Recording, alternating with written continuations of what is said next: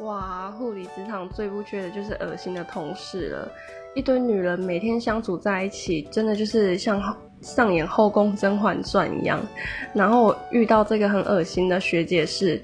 他刚开始跟你上班的时候，就是他都没有特别跟你说什么。后来到开始我跟其他学姐也很要好的时候，就学姐就跟我说，其实他刚开始跟我上班的时候，他一下班他就去跟护理长说，我什么事没有做好，什么事没有做好。然后我就觉得算了，我以后做到一百分，让他无可挑剔。但是让人很不爽的是，其实他更多事情比我做的还要不好，然后也拉东拉西，反正就是自己。没有做好，还有嘴巴说别人那一种，